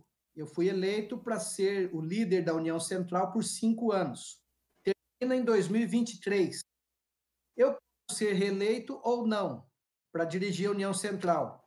Como também eu posso receber um convite para ir dirigir uma outra união ou um outro lugar, a União Central, a União Centro-Oeste Brasileira, ou a União Nordeste Brasileira, assim por diante. Agora, uma coisa é certa, é, não é mais a função que, que, que é a motivação. Se eu tiver que voltar a ser pastor de Ponta Porã, novamente, do outro lado da rua ser Pedro Juan Cabaleiro, com certeza eu vou estar feliz e com certeza eu vou ter. Agora mudou o nome lá, não é mais Embaixadores do Rei. Idos da Fronteira certeza eu vou estar dia 7 de setembro com o meu clube na Avenida Brasil, em Ponta Porã, desfilando. Com certeza eu vou levar meu clube para acampar lá na onde teve uma batalha no Brasil com o Paraguai, a colônia militar dos Dourados, e nós vamos tomar banho no Rio Dourado. Então, desbravador é um estilo de vida. A função é um mero acessório, né? Se eu tiver três tarjas aqui, ou uma, ou duas. A função é, é mera necessidade. Mera necessidade. Aliás, deixa eu aqui dizer uma coisa. É, é, é, mais apaixonante você trabalhar no clube local com seus 30 ou 40 do que você trabalhar com a burocracia. É, eu mexo muito com a burocracia. Ah, o governador baixou um decreto, ah, não sei o quê, fecha a igreja, abre a igreja. Olha, vamos trabalhar com o manual, vamos ter que fazer uma emenda no manual, a nova edição. Então, hoje, a gente trabalha muito com a, com a burocracia. Eu tenho que fazer? Tem que fazer. Deus me escolheu? Ok. Subiu no, na mula? Aguenta o trote. Só que agora é o seguinte: não tem nada mais apaixonante do que você ter o seu clube de aventureiro, o seu clube desbravador. Você vai acampar, é cozinha só para 40. Imagina eu organizando um campuri para 28 desbravador. Então é 1 milhão e 500 mil litros de água é não sei quantos transformadores, e o bombeiro quer o negócio tudo certinho, e aí a Polícia Rodoviária Federal quer não sei o quê. Então, hoje, a, a minha função ela é muito burocrática. Aí dá aquela invejinha do líder que está lá sentado na beira da fogueira com os jovens, né? Quando eu vou no acampamento e o cara tá fritando o ovo dele lá, e ele tá, tá ralando lá, tá fazendo a salada dele, tá com o cantil dele, ele não tá preocupado, sabe, com é, se o manual na página cento o quê, que não sei o quê, que lá em Brasília, nos Estados Unidos. Rapaz, é tão bom você ser desbravador ou ser escoteiro ali no seu grupo, no seu bairro, o acampamento. Sabe, uma caixa d'água de 500 litros resolve o problema do acampamento. É, se tem duas tomadas, resolve o problema do teu liquidificador, da, da, da sabe, da tua geladeira. Agora eu vou lá para Barretos, a gente tem que cinco meses antes levar 40 profissionais, vou ter que registrar os profissionais, porque senão ele me leva no Ministério da Justiça, do, traba do Trabalho. Eu tenho que registrar o cara, que ele vai ser encanador, eletricista, ele vai trabalhar cinco meses antes. Quando o menino chega lá com ônibus, fazendo festa, soltando foguete. Ele não imagina que o trator quebrou, que a bomba d'água quebrou, é, que, o, que o bombeiro está faltando uma assinatura, que o caminhão de lixo, sabe, não está querendo vir, e assim vai. Então, é, é, alguém pode dizer que é demagogia da minha parte? Não é. é eu tenho muita saudade de Ponta Porã, meu primeiro tinha um clube para cuidar. Muito bom. Olha, pastor, obrigado mesmo aí pela, pela presença, pela colaboração. Quanta coisa, é, quanta novidade, né, para a gente. A gente está em movimentos tão paralelos e, e, tantas coisas que a gente ainda tinha curiosidade de saber, né? E muito obrigado aí pela sua predisposição em aceitar e trazer esse tanto de informação para a gente. Então, em nome aqui do, do Soul Scout, nossa, nossa gratidão. E né, a gente é escravo do tempo, já, tamo, já passou até uma hora e meia, a gente, nesse papo a gente nem sente o tempo passar, mas a gente, né, temos que ter um limite aí para o nosso programa. Então eu queria deixar aberto agora aí para suas palavras finais, seus agradecimentos, divulgar as redes aí dos desbravadores, dos aventureiros, fique à vontade. Beleza, nós temos o Instagram, que é Desbravadores UCB, nós temos aventureiros.cb, são os nossos canais mais recentes. Temos o Facebook, Desbravadores UCB, Aventureiros UCB. São, são hoje os nossos canais onde o pessoal se comunica mais. Estamos vivendo um momento delicado, mas a gente quer muito em breve voltar a estar com os clubes no acampamento, na rua, na praça, na Câmara de Vereadores, na escola, na igreja. É, e eu acho que foi muito válido, porque nesse tempo todo, trabalhando tanto bravador, correndo tanto atrás de coisas, é, os meus contatos com os irmãos escoteiros foram muito pequenos. E a gente gostaria de estreitar os laços agora. Agora eu tenho o contato de vocês.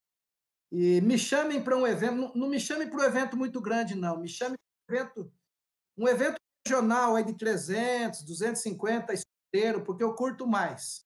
Eu acho que talvez a gente aprende mais do que no de, de 5 mil quero levar vocês nos eventos nossos. Vou falar com o pastor Jefferson, que é o mais próximo de vocês aí, para levar vocês em Araçoiaba da Serra, conhecer a nossa sede ali. É, nós temos platôs de acampamentos, banheiros, é, é, auditórios com tela de LED. E é um lugar que os escoteiros podem ir também, né? Então vamos estreitar os laços. Eu quero, eu tenho muita coisa para aprender com vocês, tenho muitas perguntas para fazer. Eu acredito que existem manuais mais novos do que esse. um pouquinho. Esse aqui, esse aqui é da década de 90. É, e com certeza vamos, vamos nos aproximar e vamos trocar figurinha.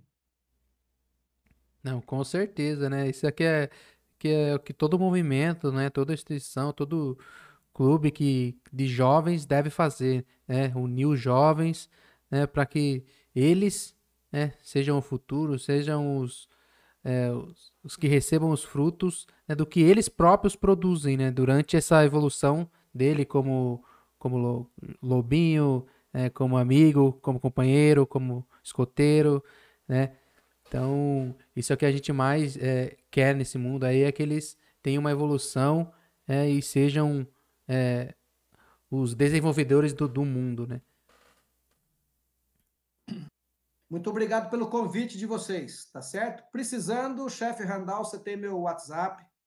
Acho que o Mica aí também deve ter. É, pode, pode nos procurar e vamos torcer para muito em breve a gente se encontrar pessoalmente, que essa pandemia arrefeça e a gente possa, possa voltar aos velhos tempos. Tá ah, não, não vemos a hora que a gente também está com atividade online, mesma coisa, nossos lobinhos também não estão aguentando mais, os escoteiros também estão com paciência já, só atividade online, né? Mais uma vez, então, mais uma vez, muito parte, obrigado. Na nossa parte, então, aqui, sempre alerta. Ah, peraí, não vai embora antes de falar qual que é a saudação, qual que é a saudação ah, do desbravador. Os desbravadores têm a saudação maranata. Essa palavra maranata, ela é bíblica, está no livro de Coríntios. Então, o gesto é esse, direita, o polegar, o polegar ele fica recolhido, simboliza o desbravador ajoelhado, e aqui os quatro dedos para cima, né? Que é amar, anunciar, apressar e aguardar a segunda vinda de Jesus. Então é os quatro A de Maranata. Maranata tem quatro vezes a letra A Então, é a saudação. Então, quando eu chego e encontro um desbravador, eu falo Maranata. Ele faz o mesmo gesto e ele responde a contrassenha. O Senhor logo vem. Maranata, Maranata. e a resposta, o Senhor logo vem. O Senhor logo, logo vem. legal. Muito obrigado, pastor. Valeu e, mesmo. O, e o cumprimento de mãos é igual do escoteiro, entrelaça o dedo mindinho. Perfeito. Então, assim, gente, a gente vai encerrando mais esse Soro Scout. Espero que vocês tenham gostado. Eu adorei, achei sensacional. Mais uma vez, nossa gratidão eterna aí ao pastor Paulo. E lembrar vocês que a gente está também com o nosso cupom da Náutica lá. Você que seja escoteiro, seja desbravador, lobinho ou aventureiro, chefe ou líder, vai comprar seu equipamento aí, chega lá no, no site da Náutica, tem toda a parte de equipamento para você, tudo que você precisa, e usa o cupom do seu Scout, né, chefe? É isso aí, é. E para você que tá aí toda semana assistindo o nosso podcast, toda semana aí com, acompanhando o nosso programa, semana que vem a gente tem Celso Menezes. Ele é o diretor nacional de métodos educativos dos escoteiros do Brasil. Então, você que quer conhecer aí, é, você que não conhece tanto sobre o método, né, não conhece tanto sobre o programa dos escoteiros do Brasil, né, você que quer saber sobre novidades, né, provavelmente aí tá vindo uma atualização né, do programa, né, talvez tenha algum spoiler aí que ele possa soltar. Então, fique ligado que semana que vem que dia que é, chefão? Tô perdido aqui na data. Quinta-feira vai ser dia. Tá abrindo aqui meu calendário. Dia 22. Dia 22 às 8 horas. Quinta-feira, dia 22 às 8 horas. Vai ter um programa aí com o Celso. É muito bacana. Chefão, é.